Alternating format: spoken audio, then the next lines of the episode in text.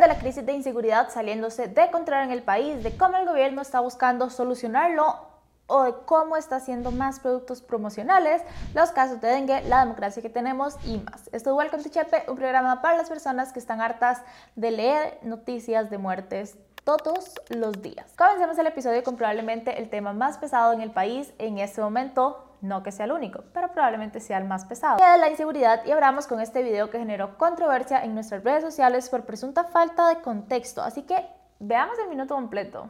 Ahora me encontré unos amigos ahí, me regalaron un café en un negocio en la carretera, muchísimas gracias, y me dijeron, don Rodrigo, no se preocupe tanto por el crimen, y me lo dijeron de buen corazón. No se preocupe tanto por los asesinatos, porque mientras uno no se meta en malos pasos, no hay por qué preocuparse. Esos entre ellos que se matan. ¿Saben qué? Sí es cierto, pero nosotros nos preocupamos, no solo por los que matan, sino por los que dejan detrás, no solo por los que no, por los que se metieron en malos pasos pero para asegurarnos que haya opciones, opciones reales, para que no se tengan que meter en malos pasos. Pero, mientras tanto, don Mario, ahí se los encargo, póngameles orden. Este video se comparte de nuevo porque el lunes de esta semana se dio una balacera por parte de sicarios a las 2 de la tarde justo enfrente a una escuela en Siquibres, Limón. Como resultado, tres niños de 4, 10 y 11 años tuvieron diferentes impactos entre sus brazos y piernas, pero según confirmó el ministro de Seguridad se encuentran fuera de peligro. Después de haber estado en peligro en su escuela y sufrir lo que ciertamente van a ser consecuencias y secuelas de tener que haber vivido una situación tan crítica. Las dos niñas, de ellas se levantan en la noche y ellas pegan un brinco y se ponen a llorar. La bebé ya duerme sola y ya no me quiere dormir sola. Ella me dice, mamá, yo no quiero ir más a la escuela. También una mujer fue impactada en su cabeza y tuvo que ser trasladada de emergencia a un centro médico en la capital y un hombre falleció en el lugar mientras recogía a un familiar. Fue impactado por al menos seis impactos de bala, era conocido como comadreja y tenía más de 12 pasadas a través de reportes policiales con actividades relacionadas con drogas. Entonces, ¿qué pasa? Que no, no solamente se matan entre ellos, lastiman a otras personas también afuera de ellos. No solamente afecta a las personas que se meten en malos pasos, afecta a todas las personas, afecta a los niños que únicamente van a su escuela a intentar estudiar. El video no está sacado de contexto porque, a ver, primero, mentira que es textual lo que él dijo, esas son sus propias palabras provenientes de lo que alguien más le dijo. Sí, pero son sus propias expresiones. Además, él termina diciendo claramente que sí es cierto, no dice si fuera cierto, no dice tal vez es cierto, no dice no puede ser cierto, él dice es cierto. ¿Saben qué? Sí es cierto. Y si es igual, no lo deja claro. Él continúa argumentando la inseguridad en relación específicamente a estas personas de malos pasos. Pero es hora de aceptar que no es así, no solo a ellos les afecta. ¿Es completamente culpa de Chávez? No. ¿Pero es completamente culpa del Poder Judicial o del Poder Legislativo? Tampoco, tampoco es echarse la culpa el uno al otro, es solucionar. ¿Qué pasa? Chávez le echa la culpa a los diputados por no aprobar los proyectos de ley que él envía en materia de seguridad. Sin embargo, igual sí los diputados han hablado abiertamente que muchos de ellos no se pueden hacer y definitivamente ellos también podrían estar haciendo más de lo que están haciendo, pero de nuevo, tampoco se trata de mandar la pelota al otro lado nada más, se trata de trabajar juntos, de saber qué está pasando y de arreglarlo no enojarse cuando algo no se hace como uno quiere. La semana pasada, de hecho, en la conferencia de prensa, Chávez intentó tirar la bola a los diputados diciendo que había leído en un periódico que los diputados habían archivado el proyecto del Poder Ejecutivo sobre la prisión preventiva. Y tuvo que salir Natalia Díaz, que es la ministra de Presidencia, en vivo a explicarle que es porque van a tratar un proyecto en conjunto con los diputados en el que se incluye este texto para que sea más eficiente. No, pero lo importante es tirar la bola sin siquiera saber quién. Recientemente, Crime Stoppers, que es un programa comunitario internacional, le dijo a Delfino que uno de los principales problemas que está enfrentando Costa Rica en inseguridad es el clima de separación y conflicto entre las diferentes autoridades del Estado. Cito, en la medida de que las decisiones en materia de seguridad se politizan, eso debilita la toma de decisiones y en ese debilitamiento el que gana es el crimen organizado que encuentra una sociedad fragmentada y una institucionalidad debilitada. Llevan varias reuniones ya de trabajo colaborativo frente a la inseguridad, lo que pasa es que les dura lo que dura la conferencia de prensa posterior a la reunión y siguen todos en absolutamente lo mismo. Estamos en crisis. Punto. Eso de que siempre ha habido inseguridad, no nos hagamos los tontos, no es lo mismo. Pasamos de tener años dentro de los 500 homicidios, inclusive en el 2012 y 2013, con 407 y 411 homicidios, mientras estaba Laura Quinchilla, que es 100% la razón de por qué está Mario Zamora como ministro de Seguridad actualmente, porque él fue ministro de esa misma administración. Inclusive tocamos los 600 en el 2017, que no me malentiendan, ya inclusive 400 son más de los homicidios que cualquier país desearía tener, pero ya pasamos a 654 en el 2022, rompiendo el récord para ese momento, y a 907 en el 2023. 907. O sea, superamos el récord que habíamos roto el año anterior. Ahora, el año con mayor cantidad de homicidios en la historia del país, 2023. Es imposible poner en duda que la inseguridad, que los homicidios en el país han aumentado en esos últimos dos años y ya actualmente llevamos 107 para el 22 de febrero. Que viéndolo por el lado positivo, son 26 menos de lo que llevamos el año pasado en la misma época. Tal vez vamos mejor, pero siguen siendo más de los que llevamos en el 2022, cuando rompimos el récord por primera vez del año con más homicidios. ¿Somos el único país que está en crisis? Tampoco, para nada. Este es un problema no solo regional, sino inclusive mundial.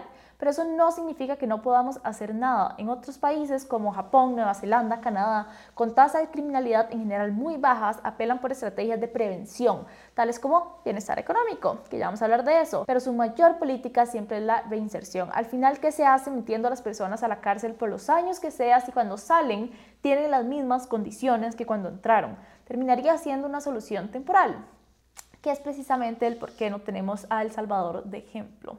Porque ya veremos cómo se ven estas políticas con los años en El Salvador sin mencionar los derechos humanos de estas personas. Chávez habla mucho y está muy consciente de que hay situaciones sociales y económicas que hacen que las personas lleguen a estos malos pasos. Instituciones como la Organización Mundial de la Salud, el Banco Mundial, el Programa de las Naciones Unidas para el Desarrollo y muchas más han hablado y probado cómo la falta de desarrollo social pueden afectar directamente la violencia y la inseguridad de un país y que tenemos aquí la inversión social más baja de la década. A finales del año pasado, Semanario Universidad informó que en el 2023 la búsqueda de la reducción de la deuda fiscal les dejó la inversión social en los niveles más bajos de la década, pasando de un 12% del Producto Interno Bruto del PIB para ese sector en el 2020 a una reducción de ni siquiera llegar al 10% de inversión para el 2022 y el 2023.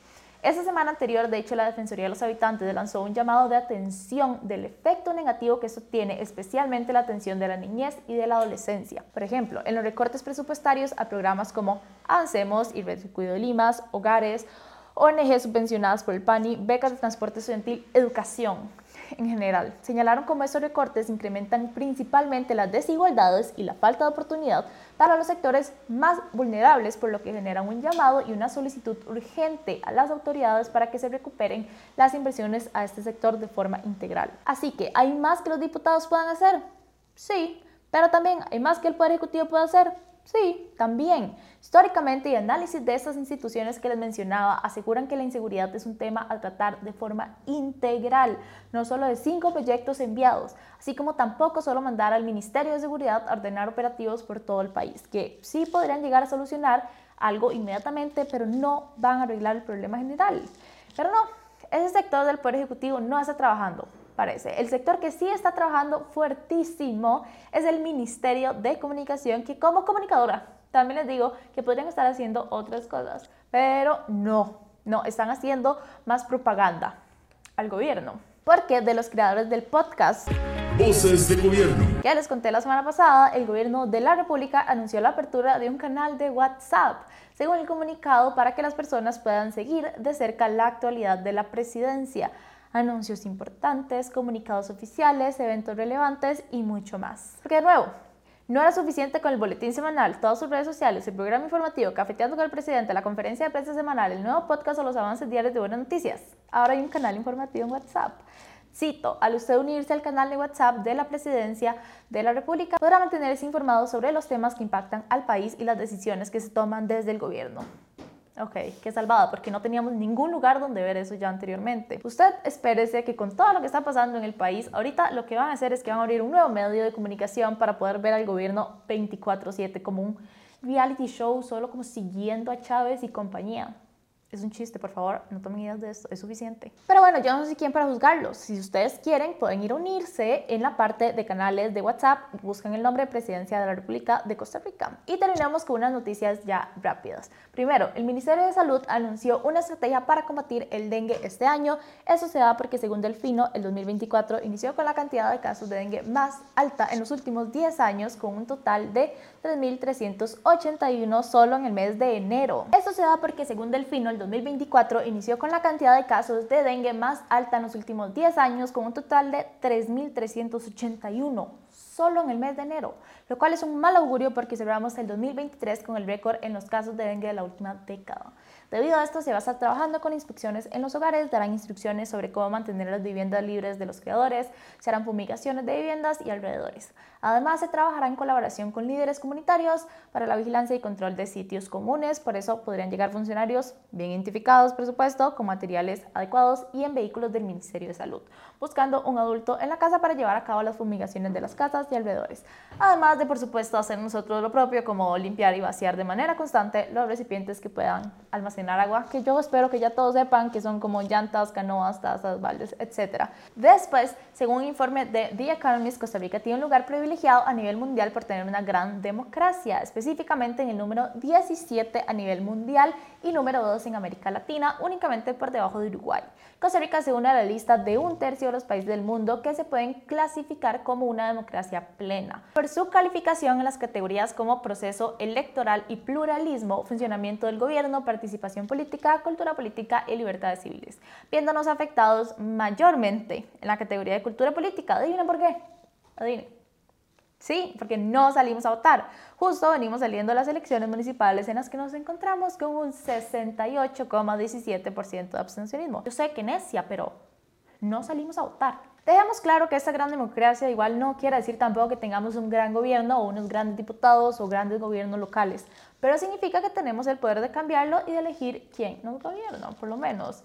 Y ya por último, para cerrar, les cuento que esta semana, durante la comparecencia de Mari Munive, que es la ministra de Salud, frente a la Comisión de Cartago, se señaló una razón completamente diferente a la que había dado previamente para no construir el nuevo hospital de Cartago que necesita, necesita una renovación urgentemente. Recordemos que este hospital se quiere construir en un terreno que es propiedad del Estado, pero que Marta Esquivel, que es la presidenta de la Caja, y Rodrigo Chávez se niegan insisten que este no es apto. Previamente, Esquivel había pedido estudios del terreno por una presunta posibilidad de ruptura del sistema de fallas de agua caliente. Sin embargo, bueno, el Colegio de Geólogos señaló que no es cierto y que no existe evidencia de la presencia de la proyección superficial de una posible ruptura o de algunas posibles ramificaciones. A pesar de esto, la presidenta dijo que habrá que esperar a que expertos en fallas sísmicas de California den el visto bueno, algo que se imaginarán no le gustó ni al Colegio de Geólogos ni al Colegio Federado de Ingenieros y de Arquitectos por poner en duda las capacidades de expertos en un país altamente sísmico y expresaron que la decisión es exclusivamente política. Bueno, ahora Munive excusó que el hospital no se puede construir en ese terreno por otra razón. Además, confirmó que la caja tiene que buscar alternativas de terreno para la construcción del hospital porque no hay soluciones inmediatas para la construcción del nuevo hospital Max Peralta. De la mano con esto, para apoyar el argumento, supongo. Pilar Cisneros, diputada oficialista, por supuesto, utilizó el ejemplo del accidente nuclear de Chernóbil. Esto no es simulacro, esta es la realidad. Esta es la realidad que tendría ese hospital lleno de industrias químicas que eventualmente pueden tener un accidente. No es justo con Cartago, no es justo con el país, no es justo con la seguridad social. Mm, ok, mira, el accidente nuclear de Chernóbil fue un poco distinto, pero ajá, se salva que estamos en noticias rápidas porque hay tanto que decir de eso. En respuesta a esto, legisladores de tres partidos políticos aceptaron la presencia de industrias alrededor del terreno, sin embargo, aseguraron que con los debidos procesos y cuidados esto no debería ser ningún problema y recordaron que la responsabilidad de que todo eso no suceda es de la misma ministra de Salud. Por ejemplo, según Paulina Ramírez, que es diputada del PLN, siguen mintiendo sobre el terreno para el nuevo hospital de Cartago. Ahora es la ministra de Salud quien adelanta criterio y sin fundamento técnico y científico quiere bloquear la posibilidad de que tengamos los cartagineses un hospital. Así lo dijo textual. Además, le recordó que ellas habían pedido un terreno al TEC, que... Preocupados que están por los, eh, la industria química. ¿Usted tenía algún oficio, algún estudio que dijera que en el Instituto Tecnológico se podía construir el hospital? Me imagino que no, porque ni siquiera la, la rectora sabía. ¿Y sabe qué se produce ahí? Tienen laboratorios químicos y tienen un laboratorio de plasma para fusión nuclear. Piensan, pensaban construirlo en una zona mucho más riesgosa y ahí sí usted y la señora presidenta avalaban eso. Y bueno, eso es todo lo que teníamos por el día de hoy. Gracias por llegar hasta acá. Espero que no los haya cansado escuchar ese taladro, a nosotros un poco, pero hay que grabar ese contenido. Así que recuerden revisar toda la información de la descripción y nos vemos el próximo domingo.